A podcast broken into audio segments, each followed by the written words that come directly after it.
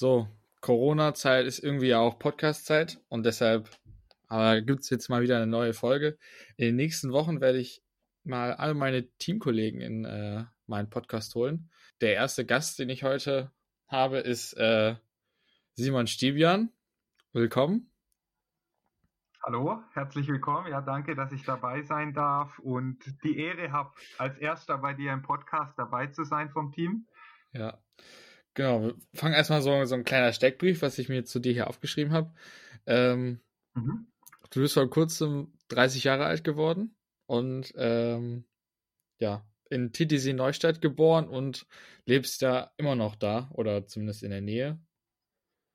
Und ja, exakt. Äh, an die 30 werde ich natürlich nicht so gern erinnert, aber es zeigt einem doch, wie schnelllebig der Sport ist. Ähm, ich weiß noch genau, wie ich damals als junger Sportler ins Team kam und immer gedacht habe, oh, Alter, die, die anderen, die sind schon an die 30 oder über 30. Äh, ob ich so lange Rad fahre, keine Ahnung. Ähm, und jetzt ist man selber soweit und ähm, ja, nach wie vor wohne ich im Hochschwarzwald, TTC Neustadt und bin zufrieden hier und komme immer wieder gern nach Hause. Ja. Und dann, ähm, ja, wie bist du zum Mountainbike gekommen? Ich habe da auch auf deiner Internetseite gelesen oder mich da ein bisschen schlau gemacht.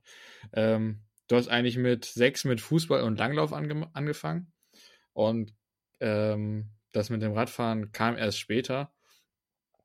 Ähm, dann erstmal, wie kam es zum, zum Radfahren? Du hast dann als erstes mal so ein Straßenrennen gemacht, aber wie bist du allgemein zum, zum Radfahren gekommen? Warum hast du nicht weiter Fußball ja. oder nur Fußball und Langlauf gemacht? Ähm, sag mal so, ich habe relativ viel in meiner Jugend oder in meinen jungen Jahren ausprobiert, egal ob Sport oder Nebensport. Ähm, und eben die sportliche Seite hat alles angefangen mit dem Fußball damals. Ich glaube, wie fast jeder deutsche Junge, der irgendwann mal Berührung mit einer Ballsportart hat. Ähm, so war es bei mir eben Fußball. Ähm, bei uns im Hochschwarzwald sind oder waren die Winter sehr lange, deshalb war Langlauf auch naheliegend als Wintersportart, um einfach auch ja, mich auszutoben. Ich war ein sehr energiegeladenes Kind, würde ich sagen oder bestätigt auch meine Mutter immer. Und bin dann durch meinen Vater eigentlich zum Radfahren gekommen, wie du schon richtig gesagt hast, als erstes auf der Straße, bevor ich dann aufs Mountainbike gewechselt habe. Und ähm, ja, ich habe es bis heute nicht bereut, dass ich diese vielen Sportarten ausprobiert habe und auch die Chance bekommen habe von meinen Eltern, vieles zu machen und äh, bin beim Radsport hängen geblieben. Hast du dann eigentlich bei, also klar, Fußball gab es auch Wettkämpfe, hast du auch beim Langlaufen Wettkämpfe gemacht oder war das nur so ein, ja, aus Spaß und Freude? Nein, nein, auch, also, also auch beim äh, Langlauf mit Wettkämpfen. Ähm, ich war allerdings nie wirklich gut. Äh, es war eher so aus Spaß dabei zu sein. Die Community, viele Freunde aus der Schule waren dort und ähm, ja, erfolgreich würde ich meine Langlaufkarriere nicht beziffern. Ähm, es hat aber trotzdem sehr viel Spaß gemacht und ich laufe auch heute ab und zu noch an Wettkämpfen mit, ähm, gerade zwischen Weihnachten und Neujahr, wenn es die Schneelage zulässt. Äh, ja, stehe ich gerne an der Startlinie und äh, ist eine gute Abwechslung zum Grundlagentraining, da auch Intensität einzubauen und von dem her mache ich das nach wie ja. vor gerne. Ja, für mich war Langlaufen irgendwie immer, also wir sind bei uns äh, liegt nicht so viel Schnee. Oder, und, äh, oder ja. ist es im Winter, reicht es nicht zum Langlaufen. Aber wir sind eigentlich jeden Winter immer nach Österreich gefahren. Und ähm, ja, damit verbunden, ich weiß gar nicht, wann ich dann genau auch Langlaufen gelernt habe. Nicht ganz, war jetzt nicht mit sechs oder so, aber ich glaube so zehn, elf war ich da. Und seitdem ähm, war ich eigentlich auch fast jeden Winter ähm, Langlaufen immer. Wobei es jetzt die letzten Jahre auch immer weniger geworden ist weil das Training etwas äh, ja, Radfahrspezifischer war und dann, ja. Nee, aber ich habe es ja, auch immer sehr gerne auch. gemacht und äh, aber auch ja. super hart, oder? Also ich meine, äh, wenn ich weiß oder wenn ich wenn ich da am Anfang als loslaufe, dann weiß ich genau, äh, heute ist mit Grundlagen ja. nicht viel. man muss dann erst immer ein bisschen wieder so reinfinden, oder ich weiß nicht, wie es ja, ging, genau. aber. Ja, nee, also das ist und, auch so ein bisschen die Technik erst. Und man kann halt auch, ja, man kann halt auch super variieren mit klassisch und äh, Skating, je nachdem, was ja. man beherrscht. Wobei ich äh, klassisch nicht wirklich gerne als gemacht habe, weil man da immer okay. wachsen musste. Und das war nicht so meins. das ist äh, immer mit viel Arbeit verbunden. Ich wollte einfach auf die Ski und los und äh, mir da keinen Kopf machen, was für Wachs und was auch immer darauf. Ja, ja ich habe auch kommt. meistens Skate, also nur Skaten gemacht. Ähm, ja, aber war, war irgendwie das, das einfachste, oder was einfachste, aber das irgendwie gefühlt auch schneller und ja, aber nee, ja. und dann äh, genau. genau, erst die Rennradrennen, aber dann doch ähm, aufs Mountainbike. Dann bist du, ich weiß gar nicht, bist du, weißt du, wenn du dein erstes Rennen gefahren bist? Mein erstes Rennen äh, auf dem Rennrad, das weiß ich noch ganz genau, das war ähm, 2009, nee, 99, 1999, sorry. Hört ja. sich schon so, so lang her an. Da war ich nicht mal geboren. 1999 ähm, Straßenrennen Erdgas Schüler Cup in Volkertshausen. Volkertshausen, der Heimatort von Jascha Sütterlin und wer gewinnt? Jascha Sütterlin. Ähm, okay. Ja, äh, es war eine witzige Story. Ich habe da einen Jascha kennengelernt, kenne ihn bis heute, war danach ja auch noch bei der Bundeswehr mit ihm zusammen und ähm, auch das nächste Einsteigerin gegen ihn natürlich verloren. Jetzt im Nachgang keine Schande, aber damals hat es mich schon gewurmt. Äh, obwohl ich nicht wusste, wie so ein Rennen abläuft, habe ich mir doch einiges erhofft, wie man halt so in jungen Jahren ist. Ja. Und ähm, ja, mit Platz zwei und im nächsten Rennen dann drei war es doch eine erfolgreiche erste Saison mit zwei Rennen. Ja. Ja, und dann ging es eben weiter ähm, mein erstes Mountainbike, oder beziehungsweise es kam dann so, dass mein damaliger Trainer, Betreuer, wie man es auch immer nennen möchte, ähm, Probleme hatte mit dem Herz und ich dadurch zu einem anderen Trainer kam, ähm, ein Klaus, der mich dann jahrelang betreut hat und der eigentlich nur Mountainbike-Sportler hatte und ich in diese Trainingsgruppe reingekommen bin, dann irgendwie auch immer Teil der Gruppe sein wollte. Die haben halt auf dem Mountainbike trainiert, ich aber auf dem Rennrad. Das war immer ein bisschen komisch und dann habe ich es mal ausprobiert. Und zu meinen Gunsten oder einer meiner Vorteile damals war, dass ich extrem schlecht war. Aber ich wollte gut sein und habe mich dann so dahinter geklemmt, dass ich ähm, ja die Lücke zu den anderen schließen kann. Und ich glaube, dass das auch die, die Erfolgsgeschichte nachher ausgemacht hat. Hast du dann eigentlich äh, weiterhin Fußball dann nebenbei gemacht? Ähm, die ganze Zeit oder war das dann schon? Ja, alle, alle drei Sportarten. Also so wie ich ja. vorhin gesagt okay. habe, ich war ein energiegeladenes Kind. Ähm, deswegen vorhin auch Trainer Anführungszeichen, weil ja, ich hatte zweimal die Woche Fußball, ich hatte dann am Wochenende noch ein, Fußballspiel. Im Winter kam Langlauf dazu. Ähm, Langlauf trainiert man natürlich auch im Sommer. Das heißt, äh, die Woche war vollgepackt mit Sport äh, abends ähm, bei mir und deswegen auch ja super dankbar, dass meine Eltern mich überall hingefahren haben, mich, mir alles ermöglicht haben. Ohne die wäre es nicht möglich gewesen. Ja. Ja, das kann ich sehr gut nachvollziehen, weil bei mir war es ähnlich. Ich habe zwar andere Sportarten noch gemacht, oder ich bin eigentlich, äh, ähm, ja, ich habe äh, ja noch Triathlon gemacht und noch Judo und dann immer ähm, zur Schwimmhalle gefahren, dann zum, zum Lauftraining gefahren. Dann ähm, ja. Radfahren konnte man von zu Hause aus, das wurde von zu Hause aus gemacht, oder dann noch zum Judo-Training gefahren und es war ja immer überall hingefahren worden. Und, ja. Äh, und ja, halt überall unterstützt worden und aber es war eine coole Zeit, oder? Ich meine, ja. ich möchte die Zeit nicht missen. Nee. Äh, die so viele Erfahrungen und Bekanntschaften und Erlebnisse, die, die wirklich einen auch prägen und von dem her äh, war ich froh, dass ich die Chance hatte und die Möglichkeit auch und also, also so ging es mir, ich weiß nicht, wie es bei dir war, aber ja, nee, auf jeden Fall und da, ähm, ich weiß nicht, ob es daraus bei mir kam, dass ich dann ähm, bei mir war es so, dass ich eigentlich von Anfang an meistens auch den Sportarten recht gut war. Und dann hat sich daraus irgendwie dieser Ehrgeiz entwickelt, äh, ja, auch, auch gut zu bleiben und fleißig zu trainieren und immer, ähm, ja, da sich nicht äh, von den anderen dann äh, schlagen zu lassen und dann die anderen wieder zu schlagen. Also es war irgendwie so gefühlt so das, was aus der Zeit, was mich geprägt hat, das dann immer noch heute noch, äh, wo ich merke, so, nee, die, die lasse ich nicht vorbei. Ich will, ja. weiterhin ähm, zu den Besten gehören. Und ja, definitiv. Und ja, und auch, also damals ganz wichtig so, und was ich auch immer versuche, den Kids und Eltern von heute zu vermitteln, A, keinen Druck von den Eltern zu bekommen, so war es zumindest bei mir. Und äh, B, nachher auch dann äh, eine breite Varianz zu haben, viele Sportarten auszuprobieren und die, die einem wirklich nachher gefällt, an der bleibt man auch hängen. Ja. So, so war meine genau. Erfahrung damals. Dann ging es weiter. Irgendwann, ähm, ich weiß gar nicht, wie das äh, damals, also ich habe äh, jetzt 2004 das erste Ergebnis gefunden, was bei dir jetzt bei äh, Radnet drin stand. Das war von einem Bundesliga-Rennen in Münsingen. Gab es da auch schon so ähnlich die Bundesliga, die die es heute so gibt? Oder so war das ähnlich auch von ja. der Aufmachung? Ähm, ähnlich, wenn nicht sogar noch größer.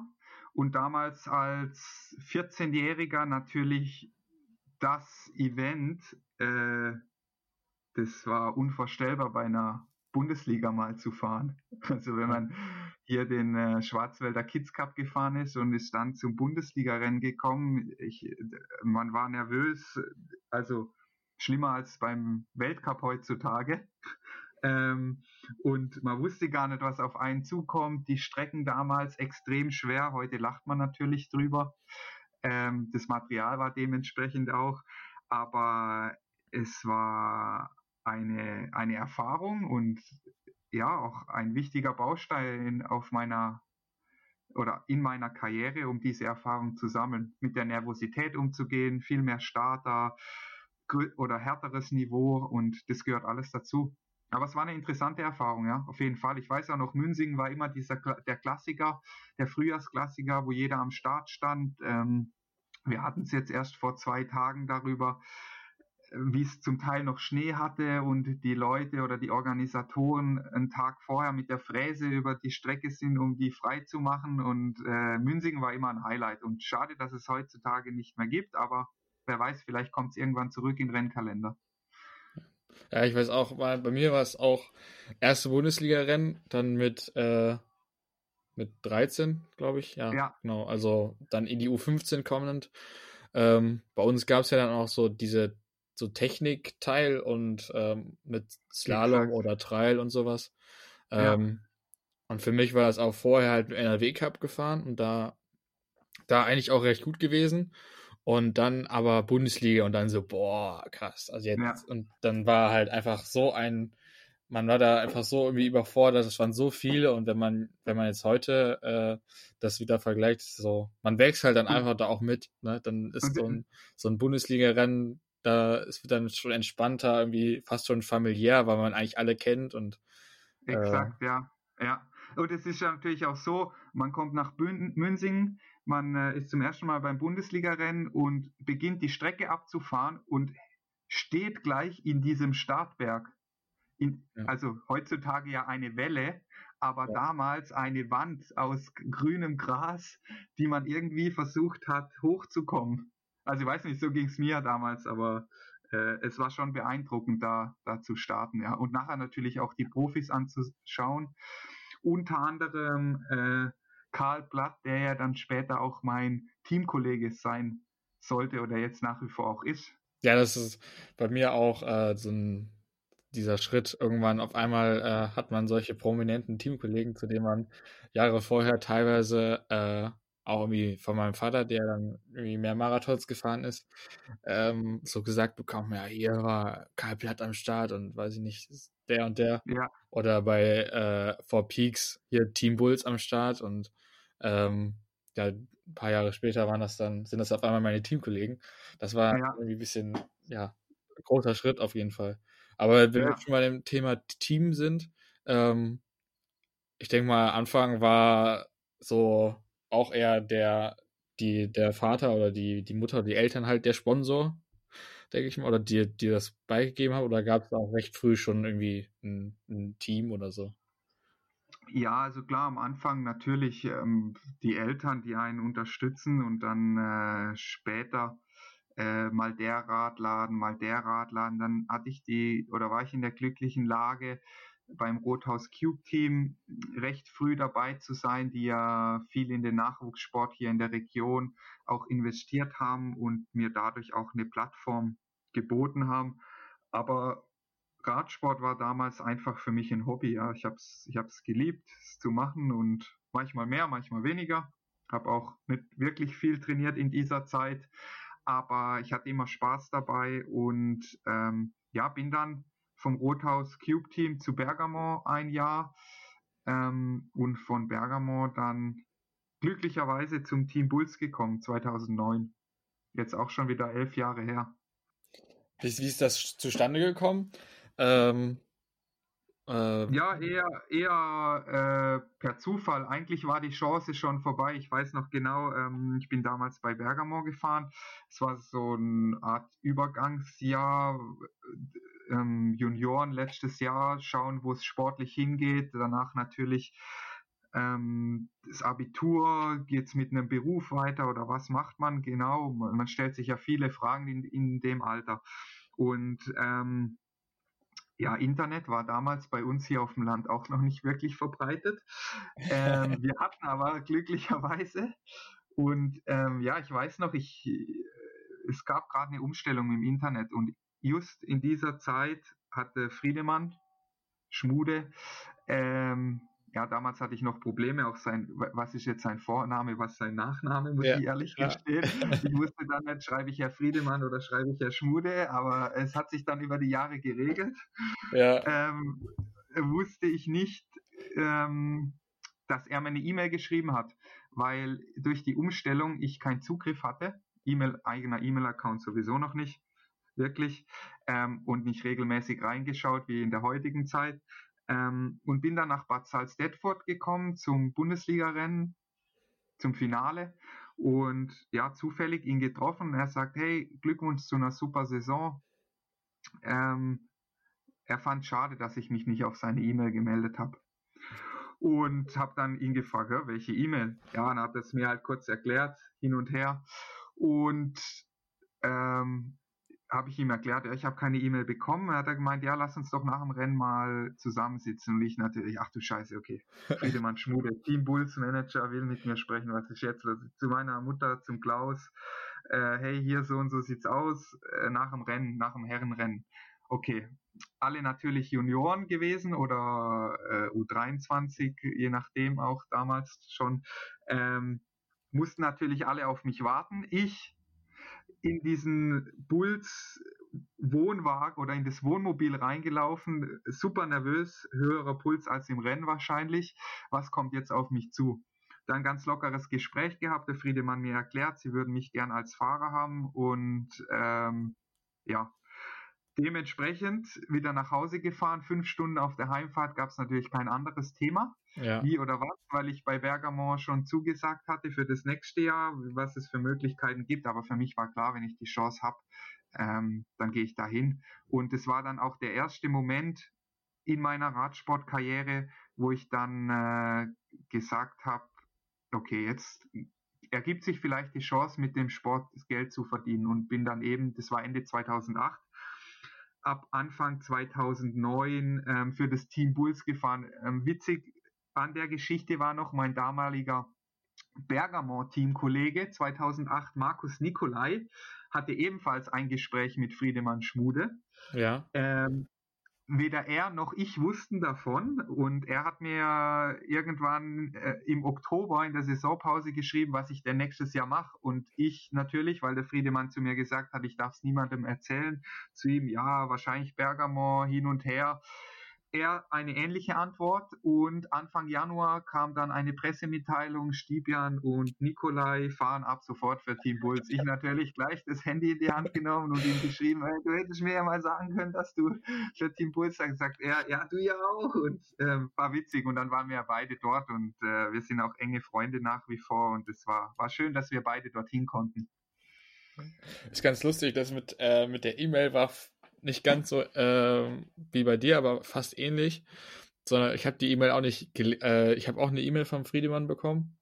Ja. Und habe die auch nicht gelesen, bis ich ähm, vom äh, Bundestrainer von Marc Schäfer darauf hingewiesen wurde, dass ich doch mal meine E-Mails checken soll. Ja, manchmal muss man zu seinem Glück gezwungen werden. Da habe ich auch, dass das, ähm, bei mir war es noch das, das, das Miese vom Markt, dass der mir ähm, Mitte des Jahres oder bin ich ganz bei dann bei der DM, äh, als die in Bad Salzdetford war, 2017, hat er mir gesagt, dass ähm, sich jemand bei ihm gemeldet hätte, der Interesse hat äh, an mir wegen einem Team und so. Und da habe ich, hab ich überlegt, wer ja. kann das denn sein? Weil so viel Mountainbike-Teams in Deutschland auch gibt es jetzt auch nicht. Und ich sagte, und dann dachte ich, warum spannen die mich hier so auf die Folter? Und dann irgendwann habe ich es auch fast schon wieder vergessen gehabt. Und dann war die WM und dann hat er mir äh, war, genau, war ich bei der WM in Australien und dann hatte der Friedemann mir vorher noch eine E-Mail geschrieben, so ein bisschen so genau so, hier äh, viel Erfolg und gib alles so ein bisschen als Motivation gedacht.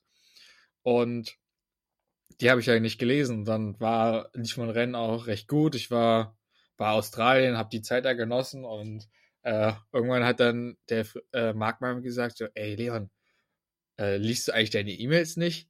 Guck mal lieber nach, du hast eine E-Mail bekommen. Und dann ähm, haben wir da, waren wir da auf dem Renngelände und dann haben wir gesagt, ja, hier, hier hast du WLAN, komm, äh, log dich direkt ein und schau mal nach. Und dann, äh, ja, habe ich nachgeschaut und dann habe ich erst so gesagt, hä?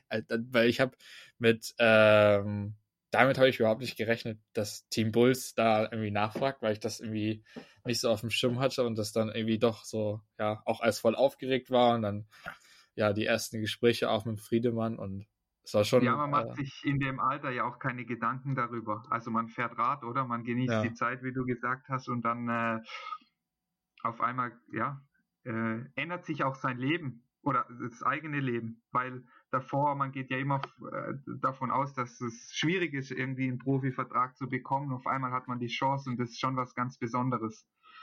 Ja, ja, das, das auf jeden Fall. Also bei mir war es bis dahin eigentlich so, dass ich ähm, ja, also bis äh, zweites Jahr U19, also bis Ende 2017 bin ich immer äh, Team Papa gefahren. Oder der quasi hat immer ähm, ja da alle alles Material besorgt und ähm, ja, es war wie war es war es bei mir dann eher äh, in dem Alter, dass es es war ging mir nicht irgendwie, äh, es war einfach cooler, nicht ein Vereinstrikot zu haben, sondern ein Teamtrikot. Und das war ja. eigentlich der einzige Grund. Ich wollte eigentlich, äh, wollte irgendwie, ja, da lieber irgendwie ein Team haben und dann aber irgendwie, ja, ging, hat es auch so funktioniert und dann war der Moment, wo man dann direkt in so ein, ja, Profi-Team, Profi-Nachwuchsteam kommt, äh, dann auch mit, ja, ähm, Material, vor allem Klamotten, so ein bisschen zugeschüttet wird, äh, umso, umso schöner oder einfach, das war ja. einfach ein krasser Moment.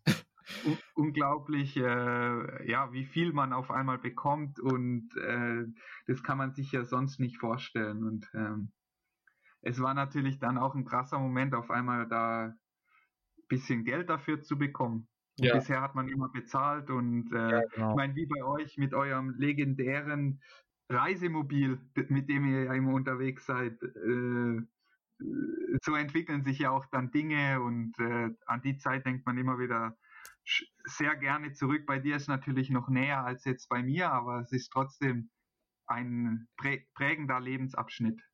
Ja, es war immer dieser, vor allem bei den Nachwuchs-Bundesliga-Rennen, das vermisst man dann teilweise irgendwie schon ein bisschen, weil es war ganzes Wochenende mit dem Wohnmobil, dann waren äh, einige von den anderen auch mit dem Wohnmobil da und man quasi hat da immer so ein Wochenende zusammen gecampt.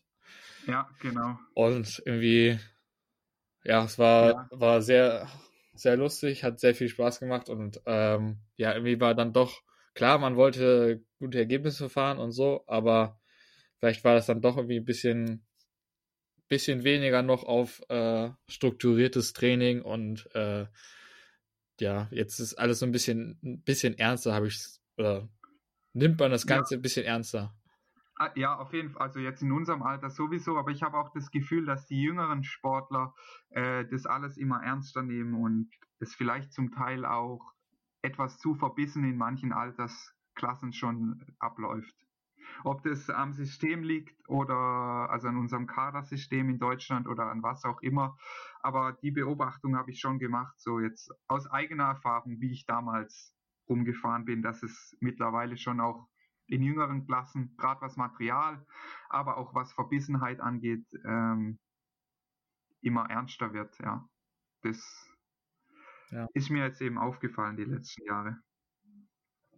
Ja. ja.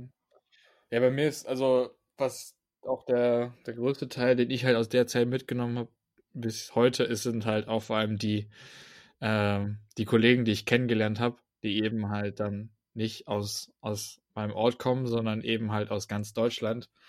Ähm, weil es einfach auch dann äh, Trainingslager waren, wie mit der Nachwuchsnationalmannschaft, was man da alles erlebt hat. Und ja. das, wie gesagt, auch bis heute ja die, die Freundschaft besteht, beziehungsweise die immer noch dabei sind auch, was einfach ähm, ja, mich, mich jedes Mal freut, äh, dann auch noch auf die Rennen zu fahren und sowas. Ja, auch die, also äh, gerade wie du sagst, Freundschaften äh, habe ich auch noch sehr, sehr viele aus der Zeit und bin nach wie vor auch dankbar dafür und äh, zum anderen auch, man kommt ja an Orte, an die würde man nie oder also ich hätte mir jetzt nie vorstellen können, da hinzufahren, ja, weil, weil zum Beispiel nach Bad Salzdetford, ja, ich wäre wahrscheinlich nie nach Bad Salzdetford gekommen, wenn da nicht ein Rennen gewesen wäre, wo wir hingefahren wären ähm, oder andere Orte. Bei uns jetzt natürlich weltweit auch, was sehr interessant ist, ähm, gerade was Trainingslager, Wettkämpfe angeht, aber ja, einfach schön. Ja. Ja, dann äh, weiter in deinem Palmares. Ich habe ähm, dann mir noch aufgeschrieben, dann genau 2008 bist du dann äh, Weltcups und EM, glaube ich, das erste Mal gefahren. Äh, Weltcup war Offenburg mit Platz 58. Ist ja. Ja. ja, ähm, das spiegelt eigentlich meinen Karriereverlauf ganz gut, weil ich war nie einer der Besten. Ähm, und im Nachgang oder beziehungsweise jetzt auch würde ich sagen, dass das damals mein äh, Vorteil war, weil ich einen unheimlichen Ehrgeiz entwickelt habe, um ähm, vorne dabei zu sein, ja. Und ähm, wie du sagst, Platz 58 beim Weltcup ist jetzt kein Top-Ergebnis. Ich habe damals vielleicht auch etwas falsch trainiert, äh, sehr viel, sehr lang. Legendär ist da sicherlich der 17er Block, wo viele heutzutage noch drüber den Kopf schütteln. Den musst du mal kurz äh, erklären. Ja, ich habe halt äh, 17 Tage nacheinander recht ordentlich trainiert zu Juniorenzeiten, ähm, wie es natürlich in jedem klassischen Trainingslehrbuch zu finden ist. ähm, natürlich nicht, aber ähm, ja, ich hatte einfach Bock, Rad zu fahren. Ja. Bin 17 Tage am Stück gefahren. Ähm, ich schätze, meine Spritzigkeit hat etwas darunter gelitten was vielleicht auch wieder Platz 58 beim ersten Weltcup widerspiegelt. Ja, äh, ja es waren auch so verrückte Aktionen dann dabei. Äh, wir sind in die Alpen gefahren zum Trainieren. Also ich war 2008, würde ich sagen, war mein erstes gutes Jahr, gerade was national angeht, auf der nationalen Ebene. War auch einer der Favoriten bei der Mountainbike DM in St. Mergen damals, ähm, weil ich in Saalhausen, glaube ich. Jetzt muss ich, ich muss lügen, weiß es nicht mehr genau. Platz 2 oder Platz 1, weiß es nicht mehr genau. Auf jeden Fall auf dem Podest ähm, war. Und dann daraufhin gedacht habe, ja, jetzt für die Deutsche lege ich nochmal eine Schippe drauf, ich fahre in die Alpen. Erster Trainingstag, ähm, okay, was machen wir? Ah ja, fahren wir die Tour de France Etappe nach Galibier, Croix de Fer, Alpe d'Huez, ähm, ja, neuneinhalb Stunden unterwegs, zu wenig zu essen, zu wenig zu trinken. Ähm, die Nacht im Zelt, in der Nacht die Luftmatratze Luft verloren, auf Steinen geschlafen. War nicht so förderlich für die nächsten vier Trainingstage und auch für die DM die Woche danach nicht. Ähm, von dem her äh, gab es da einige Erfahrungen, aber ja, im Nachhinein jetzt lacht man drüber. Damals hat man wahrscheinlich nur den Kopf schütteln können, aber es hat nicht geschadet und ähm, ich möchte es trotzdem niemandem vorschlagen zur Nachahmung. ja. ähm, ja, aber es hat dann, es hat dann seinen Lauf genommen und 2008 war wirklich ein gutes Jahr für mich und ähm, wie gesagt, ich war vielleicht nie wirklich der Cross-Country-Spezialist, auch von der Veranlagung her. Ähm, ich glaube, das hat auch dem Team Bulls in gewisser Weise imponiert oder sie auf mich aufmerksam gemacht, dass ich recht viel, was das Training geht, angeht, vertrage und ähm, sie deswegen mich vielleicht nachher ausgewählt haben, ja, ähm, um in diese Marathonschiene eventuell irgendwann mal reinzukommen. Ja. Ja. Man jetzt sagen muss, dass deine Spritzigkeit jetzt eigentlich ähm, gar nicht mal so schlecht. Also die ist jetzt auf jeden Fall wieder zurückgekommen, würde ich sagen, die Jahre danach. Äh, ja. Weil das auch weil so ich das Training umgestellt habe, aber ähm, natürlich vielleicht auch eine genetische Sache. Ge genetische Sache, aber ich meine, meine zwei deutschen Meistertitel habe ich im Sprint gefeiert, von dem her Wobei ich mir das manchmal selber nicht erklären kann, weil ich nicht wirklich drauf trainiert habe, aber es hat trotzdem funktioniert. Ja. ja, das ist so das, was eigentlich dich ähm, ja ziemlich auszeichnet, dass du eigentlich, wenn man äh, auf deine ähm, ja, Erfolge guckt, dann hast du da vier Kategorien. Ähm, und zwar Etappenrennen, Marathons, Cross Country und Sprint und hast eigentlich ähm, warst äh, ja überall erfolgreich, überall, ähm, ja, ich würde sagen, ähm, im, bei den Marathons und bei Etappenrennen auch international sehr weit ja. vorne dabei. Ähm, ja. Aber auch in den anderen Sachen habe ich ähm, ist die Liste ja. nicht so kurz. Ja, es haben mich immer sehr, sehr viele gefragt, wie ich das mache. Ähm, wie ich gerade eben schon gesagt habe, ich kann es mir selber manchmal nicht erklären. Ähm, ich habe Sprint und so nie wirklich trainiert. Ich habe einfach mein Ding gemacht und habe die Sprintrennen mitgenommen. Vielleicht war es die Gelassenheit dadurch. Andererseits ähm, die früheren Sprintrennen, wenn man sich das anschaut mit Qualifikation, Achtelfinale, Viertelfinale, Halbfinale und so weiter, man war dann oft auch schon drei Stunden auf dem Rad. Ähm, ja. Es war nicht wirklich nur Sprint, eine Minute einmal. Ähm, und da hat man sicherlich die Basis, die Grundlagen, Ausdauer äh, in die Karten gespielt. Und das war auch oft so, dass für mich die Qualifikation das Härteste dann war. Wirklich ähm, da ein gutes Ergebnis für eine gute Startposition später in den Heats nachher zu haben.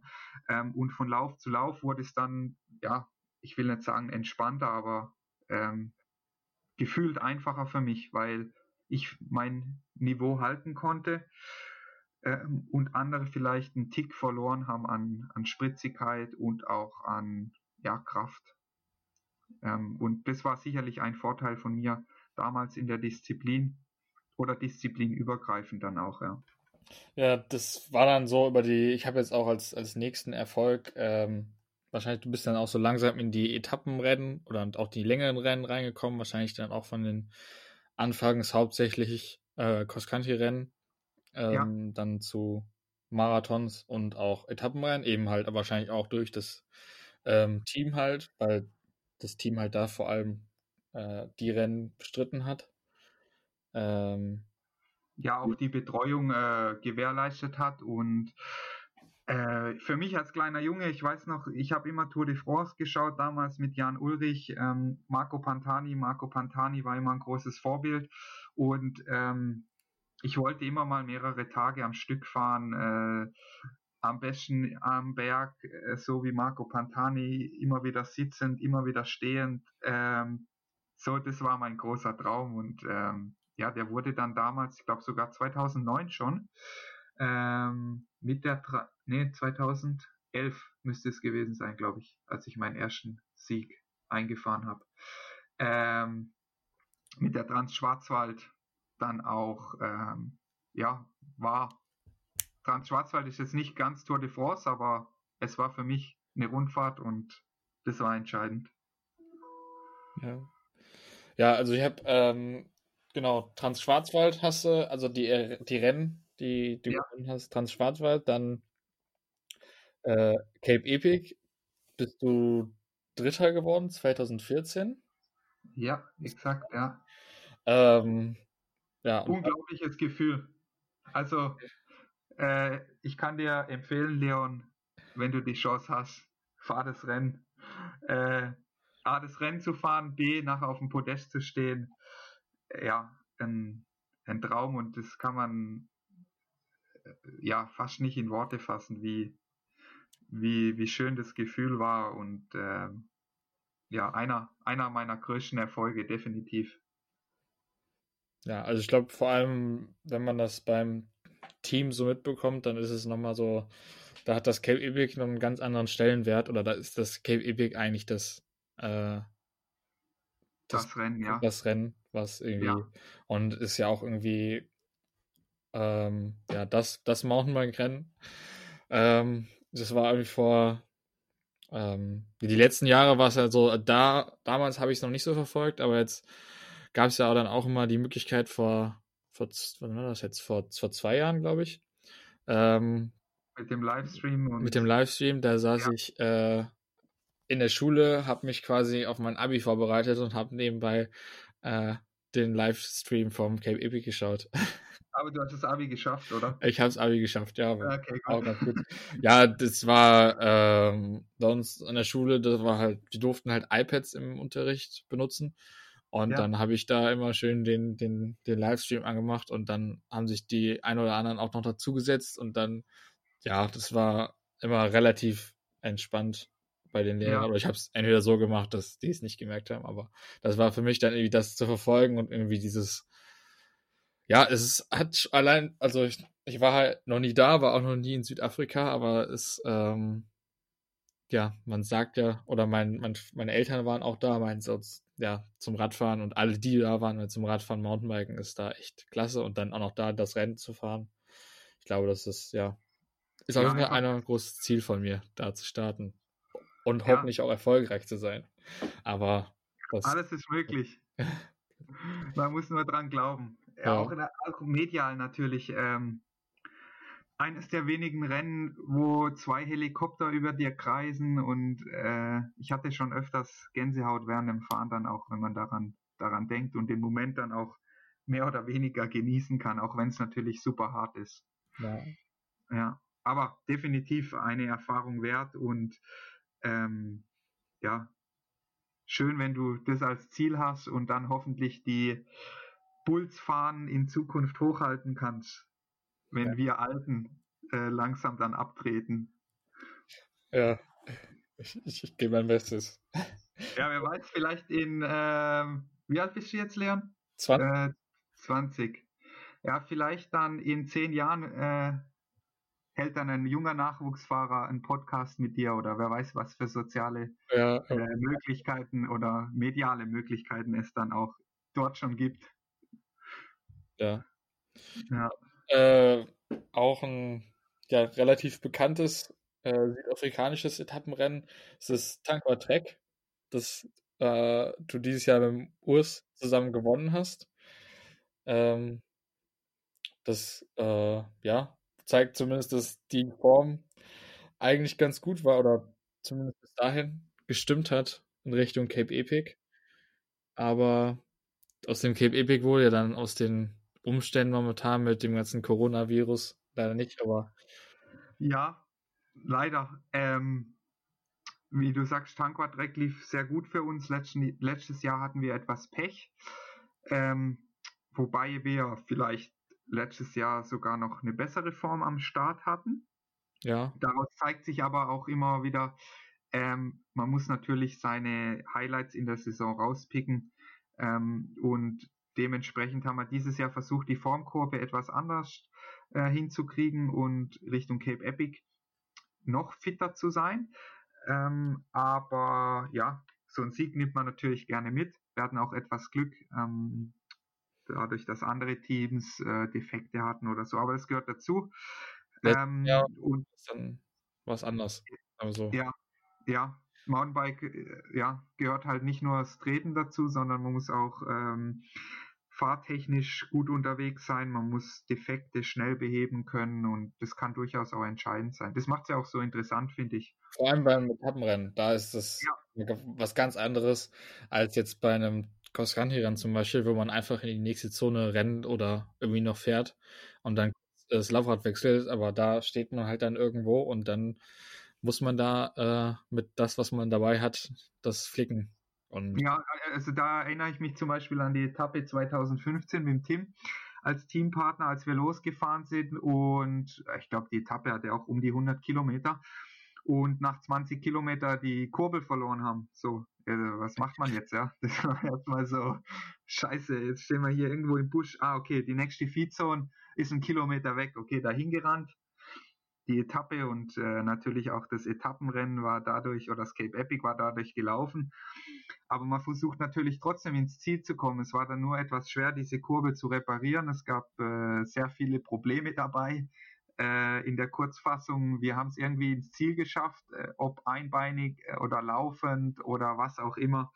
Ähm, wir waren im Ziel und äh, sind ja Erfahrungen, die, die bleiben und wie du sagst, so ein Etappenrennen dann auch prägen.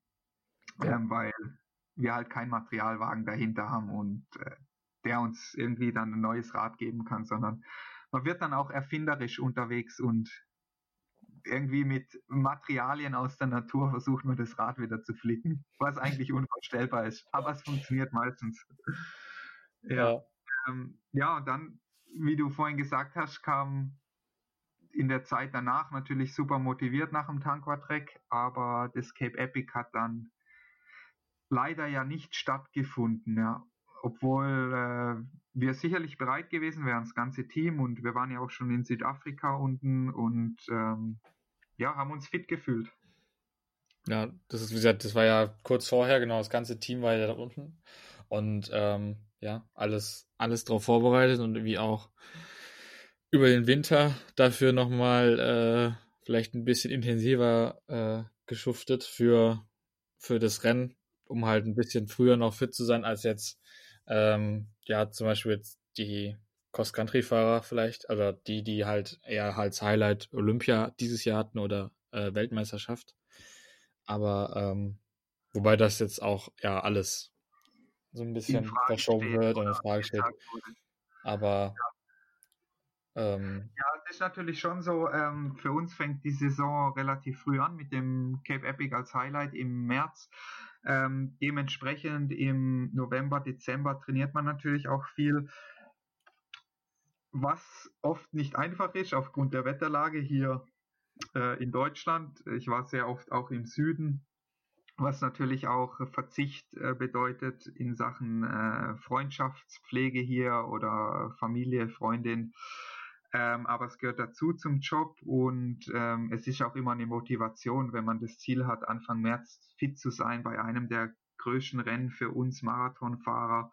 Ähm, und die Motivation hilft einem dann auch ähm, durch entweder hier neblige, kalte Tage durchzukommen oder durch äh, ja irgendwelche Durststrecken von zwei, drei Wochen, wo man dann die Familie nicht sieht. Ähm, ja, und dann auf einmal sind vier Monate der Vorbereitung dahin, äh, weil das Rennen aufgrund des Coronavirus nicht stattfinden kann. Ja. Ähm, es war sicherlich nicht leicht und äh, Urs und ich haben ja auch schon äh, praktisch vor der offiziellen Mitteilung von Cape Epic entschieden, dass wir nicht starten werden, weil die Angst einfach groß war, sollte sich der Virus weiter ausbreiten, nicht mehr nach Hause zu kommen. Und äh, im Nachhinein war es die richtige Entscheidung. Es hat sich ja auch gezeigt, dass es dann doch schneller ging als erwartet. Und ähm, ja, es war dann dennoch erleichternd, dass es Cape Epic von offizieller Seite aus abgesagt hat. Weil sonst hätte man sich vielleicht immer gefragt, hätte man starten können, haben wir vielleicht übertrieben, aber ähm, es war die richtige Entscheidung. Ja, also zur gleichen Zeit waren, äh, war ich ja mit der Nationalmannschaft auf Mallorca im Trainingslager und man hat halt die ganze Zeit die die Nachrichten quasi mitbekommen, dass es so, so langsam wie immer ein bisschen äh, schlimmer wird und immer mehr in Europa ankommt und halt auch in der ganzen Welt sich verbreitet. Und ähm, ja, aber irgendwie war man auch, waren wir halt da ein bisschen so ähm, in unserem Hotel auf, auf Mallorca in so einer Blase. Blase. Einfach, ja, wir haben halt trainiert und es war halt irgendwie, ja, irgendwie okay, aber jetzt so schlimm ist es jetzt auch wieder nicht. Klar, jetzt gibt es schon ein paar Infektionen in Deutschland, aber ähm, ja, die übertreiben alle äh, hier so, so, Gedankengänge, dann uns geht's gut und äh, man ist ja auch ein bisschen blind dann im ersten Moment. Ja, und dann äh, war, wurden halt die, ganze, die ganzen Rennen abgesagt und dann war, ähm, das war halt kurz vor Ende, äh, wo man einfach dann, ja, die, die ganzen Rennen, die der nächsten drei Wochen, vier Wochen wurden abgesagt und dann war man da erstmal, war ich erstmal für mich so, äh, okay, wofür trainiere ich jetzt gerade hier eigentlich? Was war jetzt da so ein bisschen so, was da irgendwie so, so, ein, so ein Loch, so ein ja, ja. Loch für mich kam, weil ja. einfach so diese, also klar habe ich auch Spaß am Training, manchmal ist es auch ein bisschen Quälerei, aber irgendwie ist es doch dann, ähm, ja, habe ich festgestellt, dass ich hauptsächlich trainiere, äh, damit ich äh, im Rennen schnell fahren kann, weil das das schönste Gefühl ist. Oder das einfach richtig Spaß macht, da nochmal mit allen, mit anderen sich zu messen, sich zu betteln, das Maximum aus einem rauszuholen und ja, exakt, ja, ja. Also hatte ich auch am Anfang zu kämpfen, aus diesem Loch rauszukommen, äh, als wir dann zu Hause waren und ähm, ja, du kein Ziel vor Augen hast. Äh, es ist schon schwer als Sportler, das wäre wie wenn man in, äh, in einem Büro arbeitet äh, und man weiß nicht für welches Projekt genau, aber man arbeitet einfach oder schreibt oder recherchiert irgendwas raus, ja, genau. aber weiß nicht wirklich für was. Ähm, ja, und das war schon auch für mich am Anfang sehr schwer. Ich habe dann äh, allerdings so ein bisschen die Motivation wiedergefunden, indem ich mir gesagt habe, okay, wenn ich jetzt hart trainiere und weiter vielleicht konsequent oder konsequent bin, ähm, könnte ich einen Vorteil haben, wenn es dann wieder losgeht. So war es bei mir. Ich weiß nicht, was dich dann aus dem Loch so ein bisschen rausgeholt hat. Ja, bei mir war es einfach, ähm, weiß nicht, ich bin einfach ein bisschen Fahrrad gefahren habe mir dann so Sachen rausgesucht wie 200 Kilometer mit 4000 Höhenmeter fahren, wobei das eigentlich gar nicht so ganz geplant war. Das ist dann eher so draus entstanden. Das war letzte Woche Dienstag wo ich gesagt habe, okay, ich habe Zeit, ich fahre einfach mal jetzt mit, mit dem Ole zusammen 200 Kilometer. Und da haben wir es so gemacht, dass jeder von sich äh, aus startet und dass wir uns nach so 35 Kilometer treffen. Und dann fahren wir eine 130 Kilometer Runde zusammen und dann fährt jeder wieder zurück zu sich nach Hause. Ja. So dass ja. wir am Ende beide 200 haben. Dann komme ich äh, da, wir haben uns an einem Bäcker getroffen, so nach 35 Kilometern da an äh, da Ole, ja, habe ich gefragt, wie viele Kilometer hast du? Ja, schon 50. Und ich dachte, was soll das denn? Dann, dann hätte er ja auf Strava mehr gehabt als ich.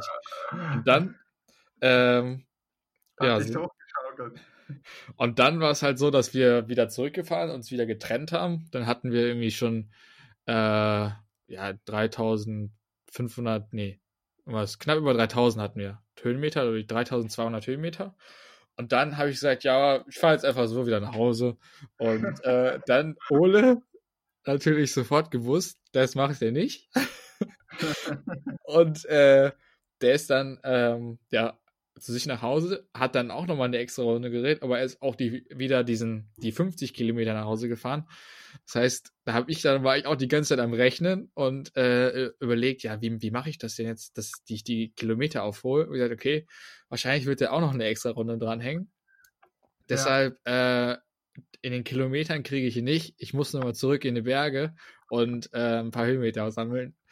Und äh, ja, so Hast hat sich dann. mal getroffen dann unterwegs? Nee, nee, das nicht. Das sind... ist ja geil gewesen. ja, aber äh, weil es war so, beide wussten so, jetzt wird's, äh, ja. Und also, und dann war es bei mir auch so, genau, da war noch ein, ein Ziel, was ich auch schon ähm, ja, mehrere, so langsam immer drauf, drauf hingeschaut habe, sind halt die 300 Kilometer gewesen. Jetzt vom letzten Sonntag. Da hat ja, halt auch das so. Wetter, Wetter gepasst die du vor mir erreicht hast, um ehrlich zu sein. Ich hab, bin noch nie 300 gefahren. Oha. Ja, äh, ja von dem her. Äh, das war auf jeden Fall auch eine Erfahrung und ähm, muss man auch nicht so oft machen.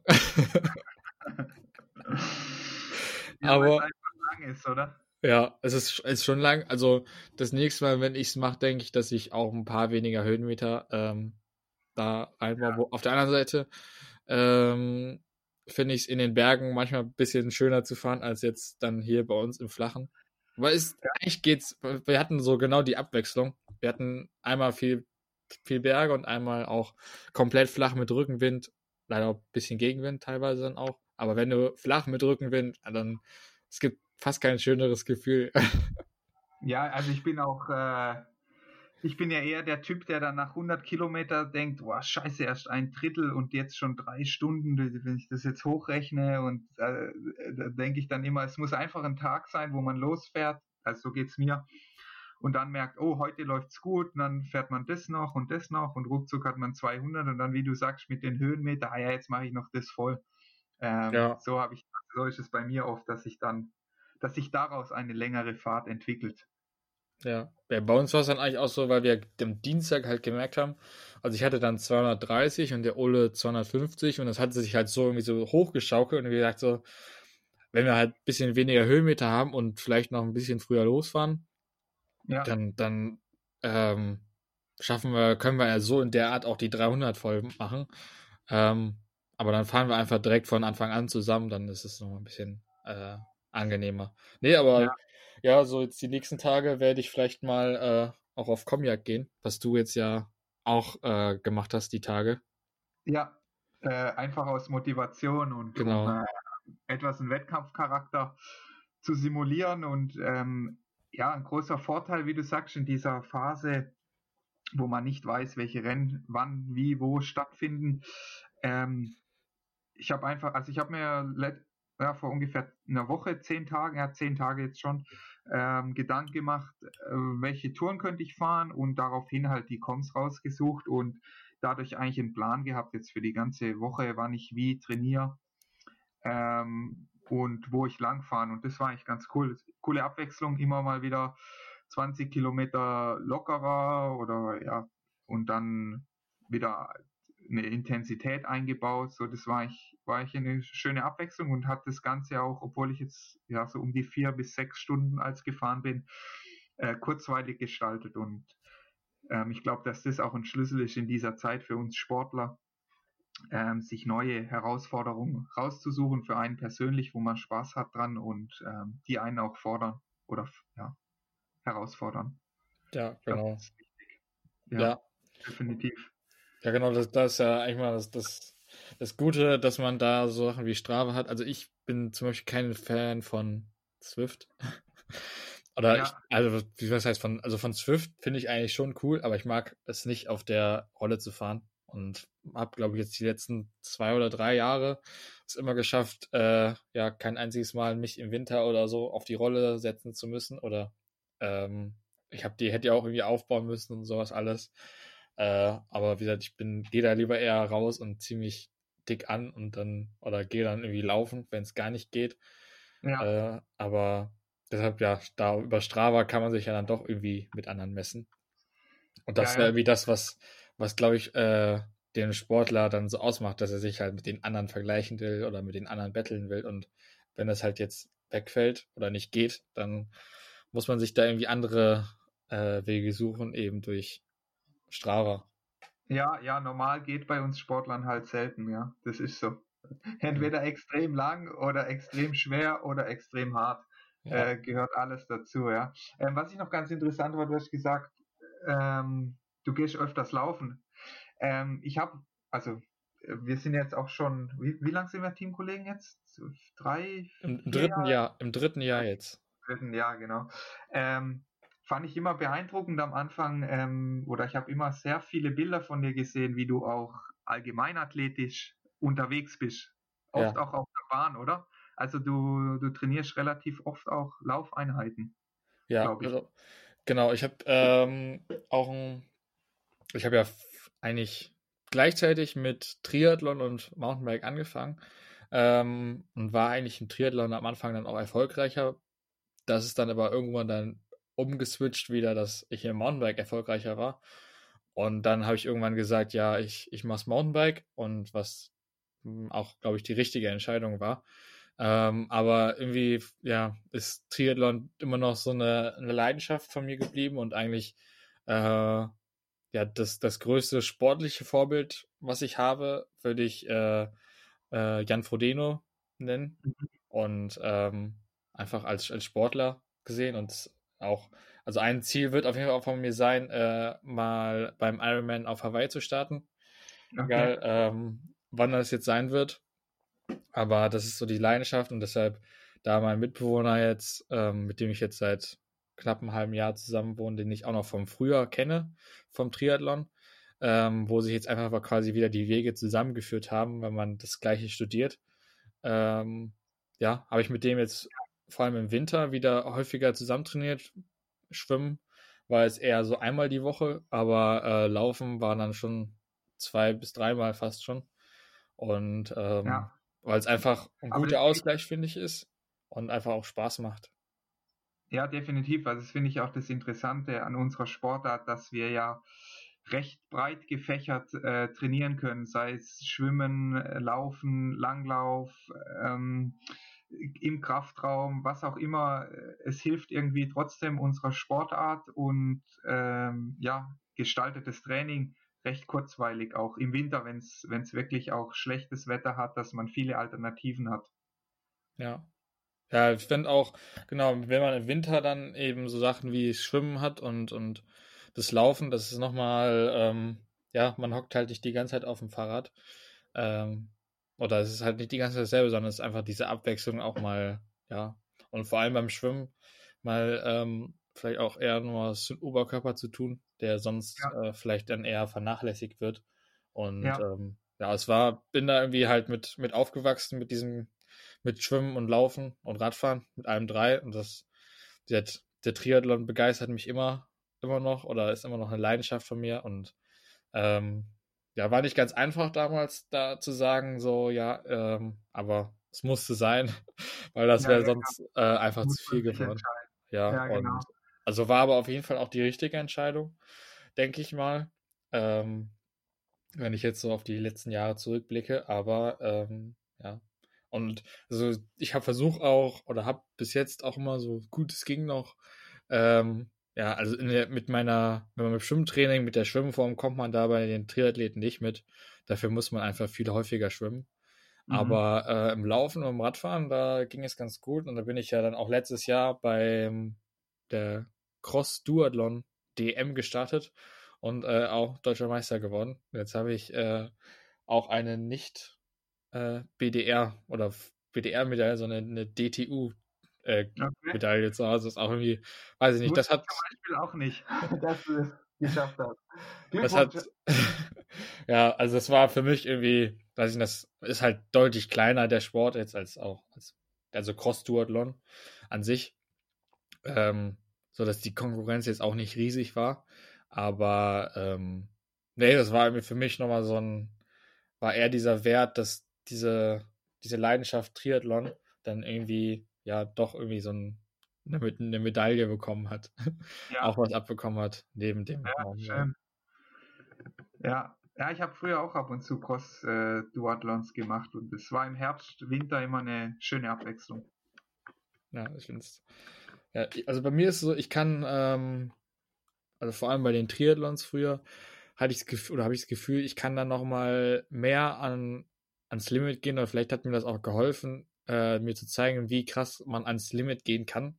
Weil ich finde manchmal, dass was beim Mountainbiken irgendwie, also ich habe das Gefühl, nach dem Triathlon bin ich, war ich immer so richtig, richtig leer. Und klar, nach Mountainbiken-Rennen auch, aber irgendwie ist so, dass man beim Mountainbiken noch mal einen Tick mehr konzentrierter sein muss als zum Beispiel jetzt beim, beim Laufen am Ende, weil beim Laufen irgendwie, weiß ich nicht, das, das kommt dann irgendwie von alleine, aber beim Mountainbiken muss eben diese Konzentration bleiben, dass man noch äh, ja, nicht stürzt und so. Dass nochmal ja. ein bisschen was anderes ist. Aber... Du bist ja noch kein Cape Epic gefahren. okay, dann, dann freue ich mich darauf. oh je, jetzt habe ich Angst. Äh, du brauchst keine Angst haben. Hatte ich am Anfang auch, aber äh, ich habe auch nach dem ersten Tag gesagt, ich komme nie wieder. äh, weil ich so kaputt war und so viel Scheiß erlebt habe mit äh, Gabel kaputt, äh, dadurch 10 cm tiefer, dementsprechend hat der Rücken nach der Etappe weh. 40 Minuten laufen im Sand. Ich habe gedacht, wenn das acht Tage so weitergeht, die sind ja bekloppt hier. Äh, aber ich bin jetzt seit 2013 jedes Jahr wieder dort gewesen, von dem her. es relativiert sich dann alles wieder. Ja. Ja. ja. Um ähm, ja nochmal zurück zu den anderen Erfolgen, die du ähm, um die mal kurz abzugrasen. Äh, Marathon äh, als quasi die Eintagesrennen, die langen Eintagesrennen. Bist ja. du auch schon Europameister geworden in der U23 2012? Ja, ja genau. Also, Exakt. das gibt es ja mittlerweile gar nicht mehr, U23-Kategorie in der im Marathon. Also bei, also bei ja, Meisterschaften, soweit Jahr. ich weiß. Genau. Okay, dann. Genau, aber, 2013 ähm, war das letzte Mal in Singen. Ähm, ja, ja äh, war eines meiner großen Ziele damals in dem Jahr und äh, hat funktioniert. Ähm, damals im Zielsprint, ich weiß noch, ich hatte das, ich habe auch, ich habe auch äh, witzigerweise, es kam in dem Jahr zweimal vor, äh, in Münsingen war wieder Auftakt der Bundesliga, habe ich äh, davor geträumt, wie das Rennen abläuft. Und ich bin wirklich aufgewacht äh, und hatte einen erhöhten Puls. Witzigerweise kam das Rennen dann genau so. Und ich hatte das gleiche auch vor der Europameisterschaft.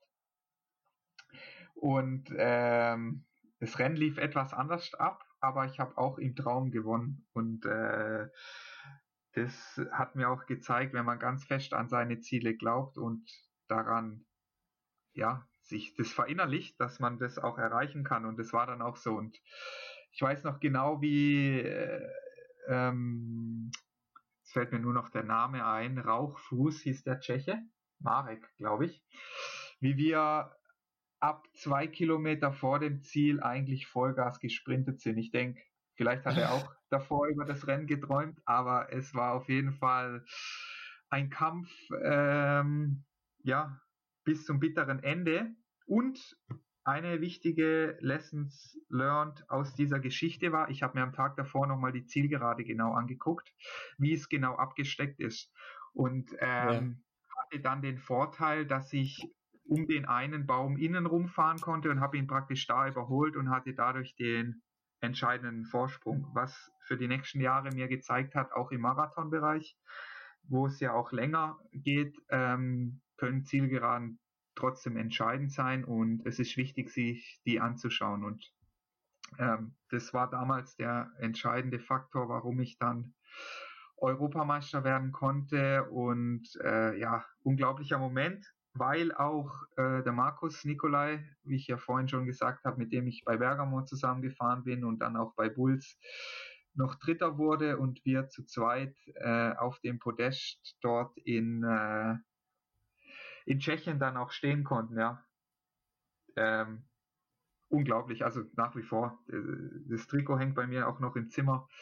Die Medaille, ähm, ja, sicherlich der größte Erfolg meiner sportlichen Karriere. Also ja. würde ich noch für mich persönlich höher ansiedeln als der von Cape Epic, weil ja danach so ein bisschen mein Durchbruch dann war. Auch ähm, die Erfolge wurden regelmäßiger und ähm, ja, man war auch mit einer internationalen Medaille äh, ja ausgestattet. Wie du es ja auch kennst, ähm, deine ist natürlich ja. noch ein bisschen höher anzurechnen mit dem Vize-Weltmeistertitel in der Königsdisziplin Cross Country, aber äh, eine internationale Medaille ha zu haben und da oben zu stehen, ähm, ja, das war ein besonderes Gefühl. Ja. Dann, was ich muss es ansprechen, ähm, die Medaille meiner deutschen Meisterschaft. Da hast du schon ähm, ein paar gesammelt, würde ich sagen, aber ähm, ich glaube, eine, eine fehlt nicht. noch. Ja. Äh, also, ja. ich hab, du warst äh, dreimal Dritter und zweimal Zweiter, glaube ich. So wie ich, was ich jetzt hier äh, rausgefunden ja. habe. Ja. Ähm, ja, also ich glaube, da äh, Ja, Salz in die Wunde. Salz in die Wunde. Ähm, ja, es gibt ähm, zwei Herzen in, in meinem Körper. Zum einen äh, das Herz, das sagt, ähm, ich bin deutscher Meister. Es gibt sehr, sehr viele Fahrer, die würden gerne deutscher Meister werden und ähm, im Prinzip ist mir egal, ob ich jetzt da im Sprint bin oder Cross Country oder Marathon oder was auch immer. Ähm, ich kann von mir behaupten, ich bin deutscher Meister, wo man glaube ich schon sehr, sehr stolz drauf sein kann. Nichtsdestotrotz, ähm, jetzt muss ich überlegen, 2014 im Zielsprint, 2016 im Ziel, 17 und 19, viermal im Zielsprint, ganz knapp die Goldmedaille verpasst. Ja. Ähm, ärgert mich als ehrgeizigen Sportler natürlich. Aber äh, wie du sagst, man braucht Ziele.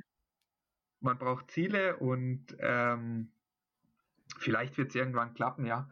Falls es nicht klappen sollte, bin ich nach wie vor stolz darauf, äh, zweifacher deutscher Meister zu sein. Ja. Und ähm, ja, darüber freue ich mich auch wie gesagt, es gibt ganz, ganz viele Leute und das muss man sich immer, glaube ich, auch vor Augen führen, die gegen uns Rennen fahren, ähm, die extrem wichtig sind, auch für uns, für die Leute, die vorne fahren, weil ohne die Leute ab Platz 10 bis 20, 30 oder was auch immer, ähm, würde es für uns keine Wettkämpfe geben. Das heißt, wir könnten auch keine Wettkämpfe um Siege fahren und ähm, die Leute, also über die, also für die Leute, ähm, oder über die Leute bin ich auch sehr dankbar, dass die äh, nach wie vor die Motivation aufbringen und äh, sich immer wieder an die Startlinie stellen und äh, anders wie wir vielleicht, die de, den Sieg als Ziel haben oder zumindest einen Podestplatz, ähm, die ihr Ziel verfolgen und auch über Platz 15 glücklich sein können. Und ähm, ich glaube, das ist ganz, ganz wichtig, dass man das immer in Relation sieht. Ja, das stimmt. Ja, genau, weil, also bei mir ist es meistens auch so, dass ich ähm, ich, ich, manchmal tappe ich mich auch dabei, wenn ähm, ich irgendwie jetzt auch bei Etappenrennen oder Stage Races eher äh, dieses Jahr, letztes Jahr am Start war und ähm, ja. ja. dann mit den Profis schon unterwegs war, dass man da ist bei mir einfach diese Einstellung, dass man auch unter den Umständen einfach mit ähm, ja, wenn ja das gut läuft und das, dann bin ich ja vielleicht da vorne dabei, dann könnt ihr ja vielleicht eventuell, wenn es gut läuft, sogar gewinnen. So, das, Aber das ist gut. Das Aber gut, es ist für mich einfach, dass einfach dieser, so, solange ähm, ich die, die ersten sehe, ist bei mir immer der Gedanke, ja, vielleicht kann ich ja noch gewinnen. Ja. Aber ähm, nee, einfach, oder ich weiß nicht, da auch die Motivation ähm, ja auch zu haben. Also ich bin ja schon des Öfteren mal in den Geschmack eines Sieges gekommen. Oder wenn man halt da immer drauf hin, oder vielleicht für die das eigentlich Verein nicht das Hauptziel ist, zu gewinnen, sondern eher Top Ten zu fahren, das ist nochmal, ähm, ja, finde ich auch beeindruckend und muss ich sagen. Weil die ja nicht, die, die trainieren ja nicht weniger. Also, ja, genau. Also, äh, Talent oder manchmal trainieren die sogar mehr, ja. Ähm, und Tagesform ist entscheidend, Glück im richtigen Moment und da kommt so viel zusammen. Ähm, ja, und es wird Leute geben, die werden nie um einen Sieg mitfahren können, die sind aber genauso motiviert und engagiert wie, wie andere, die um einen Sieg fahren können. Und äh, ja, das äh, ja beeindruckend zum Teil, wie die, wie die unterwegs sind dann. Ja. Dann ähm, Cross Country hast du äh, auch einen Rekord. Äh, und zwar, so ich glaube, es müsste Rekord sein, Gesamtbundesliga-Sieger ja. mit den ja. mit den meisten Siegen auch eine, eine Serie mit, ich meine, es, es waren fünf Jahre hintereinander. Genau, ja. Ähm, ja. ja. was äh, auch eine gewisse ja, Dominanz ausstrahlt, einfach ähm, ja, nicht nur bei einem Rennen eben da gut, sondern quasi immer über die gesamte Saison das zu zeigen und da der Beste zu sein. Ähm, ja. Die wurde dann letztes Jahr unterbrochen, wo man auch sagen muss, da würde ich sagen, dass auch mal wieder die Konkurrenz äh, stärker war als äh, die Jahre zuvor, auch internationaler. Ja, definitiv, Aber, ja. Ähm, es hat mich natürlich schon sehr gewurmt und letztes Jahr war nach dem Cape Epic ein schwieriges Jahr für mich. Ähm, Gerade weil ich dann auch G dann absagen musste. Das, ja, war dann sicherlich ein Grund, warum es auch für die Gesamtwertung dann einfach schwierig wurde für mich und ich dann auch frühzeitig entschieden habe, äh, da nicht weiter einzugreifen, ähm, um einfach den Fokus ein bisschen anders zu legen. Aber ähm, es war schon ein Herzschmerz dabei, als die Entscheidung dann fiel, äh, geh da nicht zu fahren im Mai, damals glaube ich, ja, müsste Mai gewesen sein. Ähm, und gleichzeitig das eben bedeutet, dass man nicht das sechste Jahr hintereinander gewinnen kann. Wobei mir natürlich auch bewusst war, dass irgendwann diese Serie reißen wird, muss, was auch immer. Ähm, aber ich glaube, es wird schwer in den nächsten Jahren ähm, diesen Rekord einzuholen. Ähm, vielleicht schafft es ja einer von euch, du oder Niklas. Äh, würde mich auf jeden Fall freuen, falls es einer schafft, dass es in Teamhänden bleibt. Ich gebe mein Bestes oder werde mein Bestes geben. Ähm, ja, eigentlich hätte ich, oder das, eine Sache, äh, ich bin, bin ja noch in der U, 23 klasse da habe ich es jetzt auch schon einmal, einmal geschafft. Äh, ja. Letztes Jahr, aber hatte es dann auch für dieses Jahr abgeschrieben, weil auch da eigentlich ähm, von der Uni her Klausuren anstanden, die äh, sich mit äh, Obergessertshausen überschnitten haben und dann Gedan hätte ich wahrscheinlich auch ausgelassen, sodass es einfach nicht gepasst hätte oder weil es einfach zu viel geworden wäre.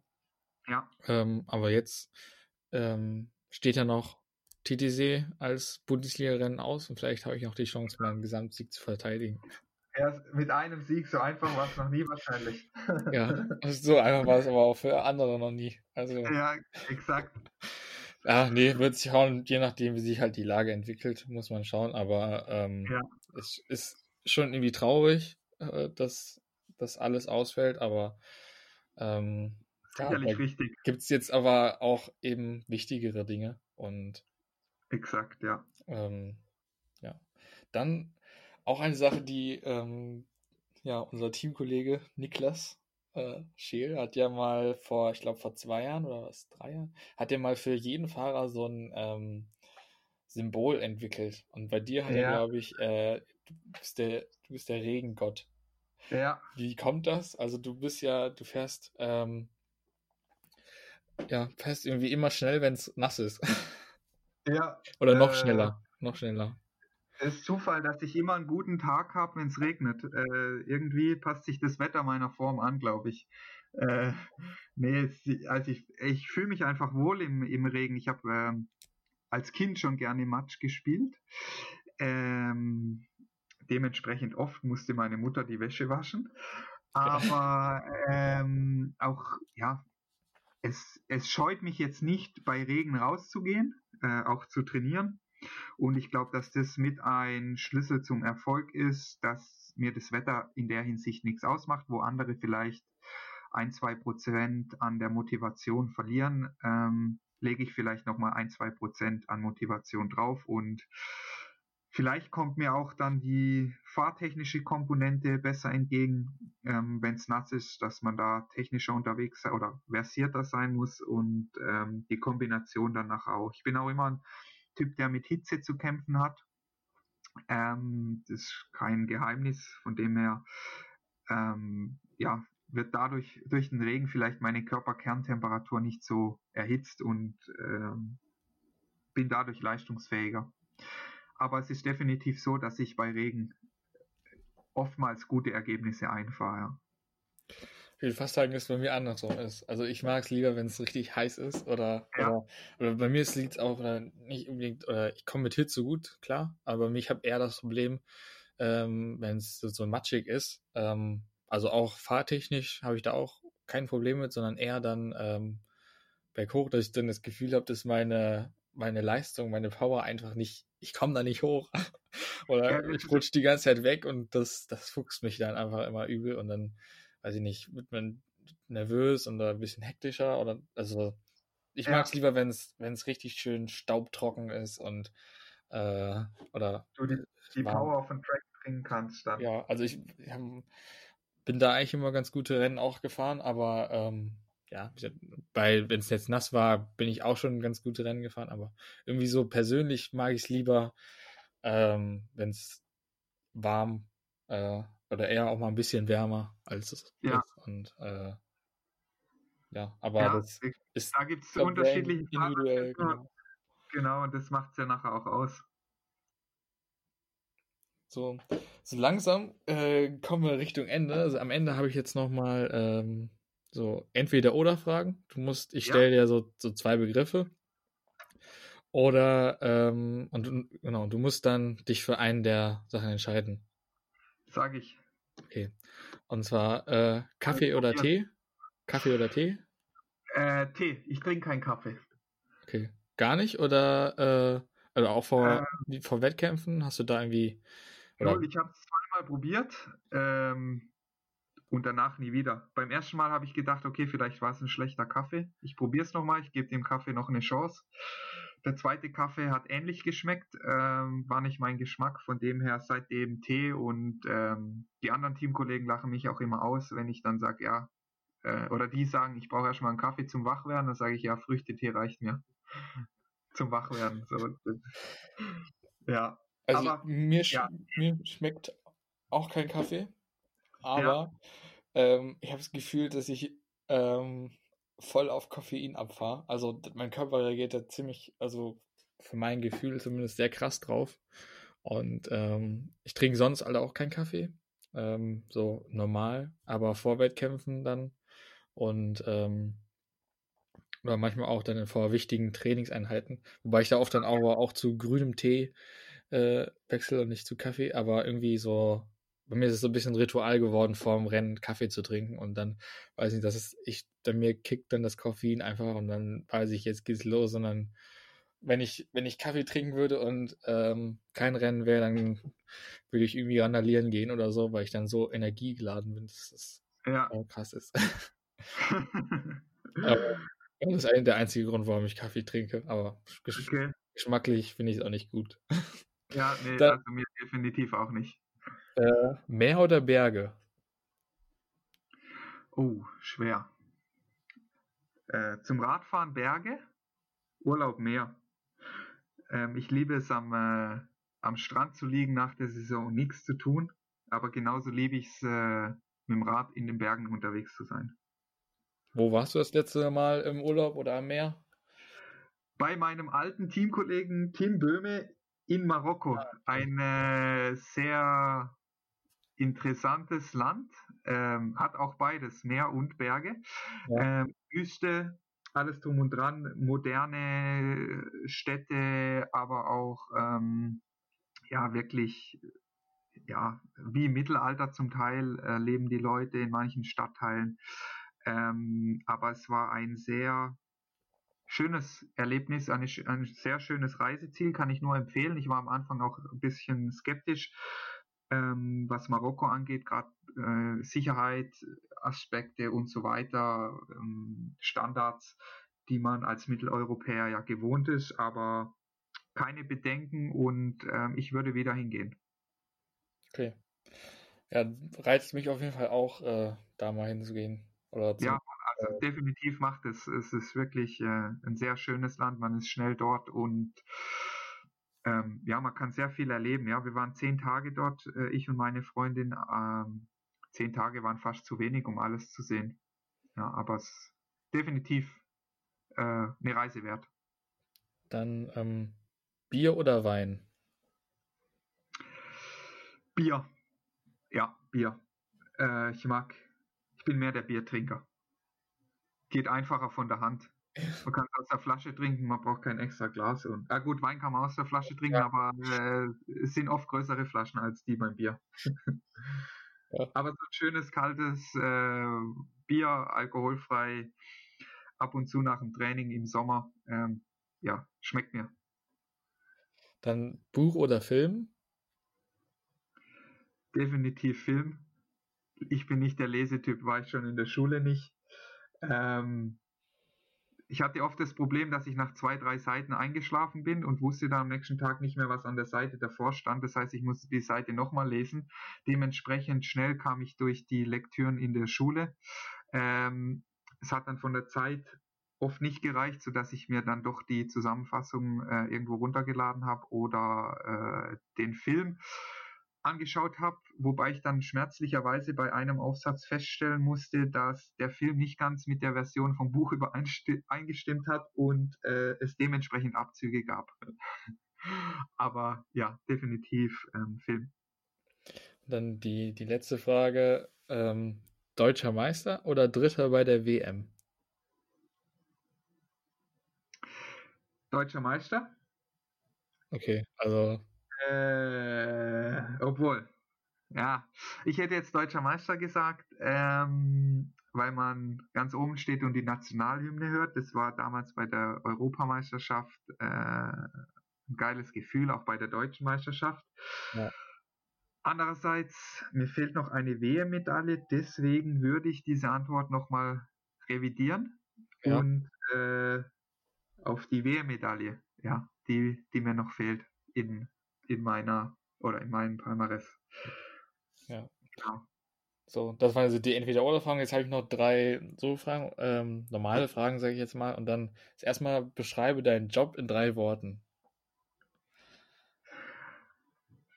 Abwechslungsreich, fordernd und ähm, das dritte familiär auch, weil ähm, zum einen habe ich oft das Gefühl, dass die Fahrer untereinander zwar im Wettkampf mega verbissen sind, aber man sich danach sehr gut auch unterhalten kann. Ähm, egal, also auch länderübergreifend und zum anderen das Team Bulls wie eine zweite Familie für mich ist mittlerweile, weil man doch sehr, sehr viele Tage auch mit den Leuten verbringt und ähm, ja, immer wieder gern auch dort zusammen ist. Ja, würde ich genauso sehen. Oder genau auch halt auch zu den anderen, anderen Fahrern ist es auch von anderen Teams international. Das finde ich, äh, auch wenn es ja so, so vor zwei Jahren, als es so angefangen hat mit den auch internationalen Wettkämpfen, ähm, dass man da hier Franzosen, Schweizer und dann auch immer wieder quasi sich trifft, äh, wenn man sich wieder trifft bei Wettkämpfen, mal kurz so ein bisschen Smalltalk, immer so entweder in gebrochenem Französisch ähm, oder gebro ja. meistens dann auch gebrochenem Englisch. Ja, ähm, oder mit Händen und Füßen. Ja, genau. äh, oder auch mit den Italienern und das irgendwie, ja. ja. Aber ich verstehe, habe bis jetzt eigentlich da mich auch mit äh, allen gut verstanden. Hast du einen, ja. einen Rennfahrer oder einen Mountainbiker, mit dem du den überhaupt nicht leiden könntest, kannst? Uff. Äh, boah, jetzt schwer zu sagen, ja. Ähm, müsste, wüsste ich jetzt nicht. Ähm, ich hatte jetzt mit noch keinem äh, irgendwie schlechte Begegnungen. Ähm, ich würde da jetzt auch nicht einen rausgreifen. Ich bin äh, nur immer sehr skeptisch auch zu Leuten, die äh, eine ja die schon mal in der Vergangenheit negativ aufgefallen sind in Sachen Doping. Äh, mit den Leuten muss ich sagen, komme ich nicht ganz so gut zurecht, ähm, was Sportliche angeht. Ähm, ich verurteile die Menschen aber nicht äh, prinzipiell dann. Äh, es kann ja trotzdem ein menschlich ein, ein netter Typ sein oder eine nette Frau. Ähm, aber aus sportlicher, äh, aus sportlicher Sicht sind die für mich, äh, ja, die, die beachte ich zum Teil dann auch gar nicht. Also ähm, ist für mich ein No-Go und ähm, ja, auch nicht nachvollziehbar, wie man sowas dann auch machen kann. Und ähm, ich werde dann lieber irgendwann mal nur noch Zehnter oder Zwanzigster, bevor ich zu irgendwelchen anderen Mitteln greife. Das ist jetzt als einziges, aber ich könnte jetzt da keinen einzelnen rausgreifen. Ja, ja, ja. Bei mir persönlich auch nicht. Also ich verstehe mich auch wieder, auch international hatte ich eigentlich keinen, wo ich, ähm, wo ich da irgendwie sagen, Alter, das, das geht gar nicht oder auch mal, das war oft, ähm, auch bei jetzt bei, bei Beispiel bei Etappenrennen auf Lanzarote dieses Jahr, ja. wo ich gestürzt bin und es eigentlich so, ähm, äh, da habe ich noch, äh, ich habe mich an einem Hinterrad aufgehangen, weil der vor mir rübergezogen ist. Dann habe ich auch noch ja. einen genommen und im Ziel, ähm, also da hatte ich dann auch, ähm, ist da auch was am Fahrrad kaputt gegangen, so dass ich dann ein bisschen später ins Ziel gekommen bin, aber ähm, ja, danach sind die sofort gekommen, gesagt, ey, sorry, tut mir leid. Und ich sagte, entspannt euch, das war eigentlich auch mein Fehler. Und ähm, habe mich bei dem anderen entschuldigt, den ich auch mitgerissen hat. Und der hat sich bei mir entschuldigt. Und ich mich habe mich gewundert, warum entschuldigst du dich bei mir? Ich hab, ja. äh, so. Und das, das, war bis jetzt eigentlich immer so, dass man ähm, danach eigentlich gut miteinander geredet hat äh, oder sich immer ja, hat. Emotionen gehören ja auch dazu ähm, und es kann dann ruhig auch mal aufbrausend werden. Ähm, wichtig ist nur, dass es, dass man, ja, danach, ich meine, man kann ja dann normal drüber reden und entweder direkt im Ziel oder halt eine Stunde oder einen Tag später oder, aber ich hatte jetzt noch nie irgendwie dann Begegnungen, wo ich gesagt habe, hey, der hat sich immer noch nicht entschuldigt oder wir haben nicht drüber geredet. Es gibt ja oft dann auch zwei verschiedene Ansichten, aber einfach kurz einen Handschlag, dann ist es wieder, ja. wieder okay. Und dann zumindest den, was den Eindruck auf mich erweckt hast, äh, wenn ich mit dir jetzt irgendwie so unterwegs mal, auch bei dem, wie bei einem Rennen da in TTC, du bist ähm, ziemlich vernetzt und häufig am Telefonieren. und das ist die Frage, äh, wer ist der größte Promi in deinem Telefonbuch? Der größte Promi. Leon Kaiser. das ja nee, äh, der größte Promi. Ähm, ja, wie du sagst, ich hab, ich bin äh, gut vernetzt, ich bin glaube auch offen, äh, einfach für andere Sportarten. Ich kenne sehr, sehr viele. Äh, ich habe einen guten Kontakt äh, zu Michi Greis, der ja auch Olympiasieger war. Äh, Erik Lesser schreibe ich ab und zu, gerade im Biathlonsport, weil es mich natürlich sehr, sehr interessiert auch. Äh, ich viele Kontakte da habe. Ähm, ja, würde ich vielleicht die zwei ähm, rausnehmen. Äh, ja, wobei auch beim Fußball ich einige Kontakte habe und ähm, es immer wieder schön ist, auch mit den Leuten, das kam auch durch mein Studium und durch die Bundeswehrzeit äh, zustande, ähm, ja, einfach Freundschaften entstanden sind über die Disziplin Radsport hinaus und die Kontakte nach wie vor bestehen und finde ich schön, ja, dass es so, dass es so gekommen ist und dass man sich auch mit den Leuten ganz normal unterhalten kann. Ja, das ist ja auch oft bei uns so, ähm, wie du vorhin gesagt hast, wenn man neu in das Profiteam kommt, dann denkt man, oh, wie kann ich den jetzt ansprechen oder äh, wie reagiert der, wenn ich als junger Sportler den was frage? Ähm, wir sind alles ganz normale Menschen und ähm, dementsprechend äh, normal auch kann man mit uns reden. Und das würde ich, glaube ich, vielen jungen Sportlern auch auf den Weg geben. Äh, traut euch, habt keine Scheu und ähm, wenn wir keine Zeit oder keine Lust gerade vor dem Wettkampf haben, dann werden wir das schon, äh, schon euch ja zeigen oder äh, euch auch sagen, hey, jetzt passt gerade nicht, bitte komm nach dem Wettkampf nochmal. Aber prinzipiell sind wir, glaube ich, auch bis kurz vorm Start für alle Fragen und ja, Grüße auch offen und da ja. bereit, auch Zeit zu investieren. Ja. Was hast du eigentlich studiert? Das, oder, sag mal, ja, ich bin ja noch nicht fertig. Äh, studier, genau. Eine, einer der Langzeitstudenten, 17. Semester jetzt, äh, für meinen Bachelor, nicht für meinen Doktor. Ähm, ähm, internationales Management an der Hochschule in Ansbach. Ähm, das hat mir damals die Möglichkeit gegeben, parallel zur Bundeswehrzeit und zur ähm, Sportzeit, äh, ja, das Studium anzufangen. Ähm, wie gesagt, ich muss jetzt noch meine Bachelorarbeit schreiben, muss die aber dieses Sommersemester fertig kriegen, weil ich ans Limit komme mit den äh, mit der Semesteranzahl, aber es ist auch gut, wenn ich da einen Arschtritt verpasst bekomme, beziehungsweise Gas geben muss, dann ist es fertig. Ähm, es liegt sicherlich auch daran, äh, dass es noch nicht fertig ist, weil ich einer bin, der Stillstand nicht mag und äh, verschiedene Projekte, sei es äh, Singer Wälder Cup, den wir ja jetzt oder ja organisieren, ähm, den Schwarzwälder Mountainbike Cup, so dass immer neue Projekte dazukamen und die Bachelorarbeit eigentlich immer hinten angestellt wurde. Ähm, und ja, aber jetzt ich sie eben diesen Sommer ähm, fertig machen muss und dann mich hoffentlich danach Bachelor of Arts International Management nennen kann. Ja, ja ich denke, bei mir dauert es auch noch ein bisschen, bis ich äh, ja. meinen Bachelor habe, aber ähm, ja. also ich habe hab, hab eine, eine, zumindest ein bisschen eine Ausrede, dass ich noch Sport nebenbei mache, deshalb. Äh, genau, ja. Ja, du solltest okay. die, 17, die 17 als Zahl nicht anstreben. Vielleicht schaffst du es ja in 10 oder 11 Semestern. ja, muss man schauen. Also. ja, ich glaube, ähm, wichtig ja. ist nur, dass man was nebenher macht und ja sollte aus irgendwelchen Gründen äh, kurzfristig das Karriereende kommen, sei es Verletzung oder Sponsor zieht sich zurück, was man nicht hofft, aber es kann ja so viel passieren, gesundheitliche Probleme, ähm, dass dann dass man dann einfach die Zeit genutzt hat und sich vielleicht zwei oder drei Semester sparen kann und dadurch den Job-Einstieg danach recht kurzfristig dann auch antreten kann. Ja, stimmt. Ja, ja.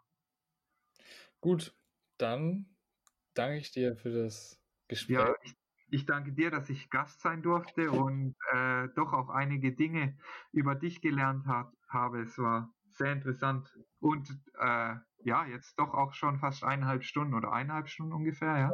Genau, war ein langes Gespräch, aber ich fand es äh, sehr, sehr interessant. Ähm, und ähm, nächste Woche gibt es dann die nächste Folge mit dem nächsten Teamkollegen. Wer das wird, äh, seid gespannt. Ich äh, werde es über Social Media ankündigen. Und wenn ihr Fragen habt an meine Teamkollegen, an mich oder einfach an das Team Bulls, allgemein, dann könnt ihr sie gerne über Instagram, Facebook, wie auch immer schreiben. Und äh, dann werde ich die in den Podcast einbauen und da mit den anderen zusammen beantworten. Cool, danke, Leon. Bis dann. Ciao. Ciao.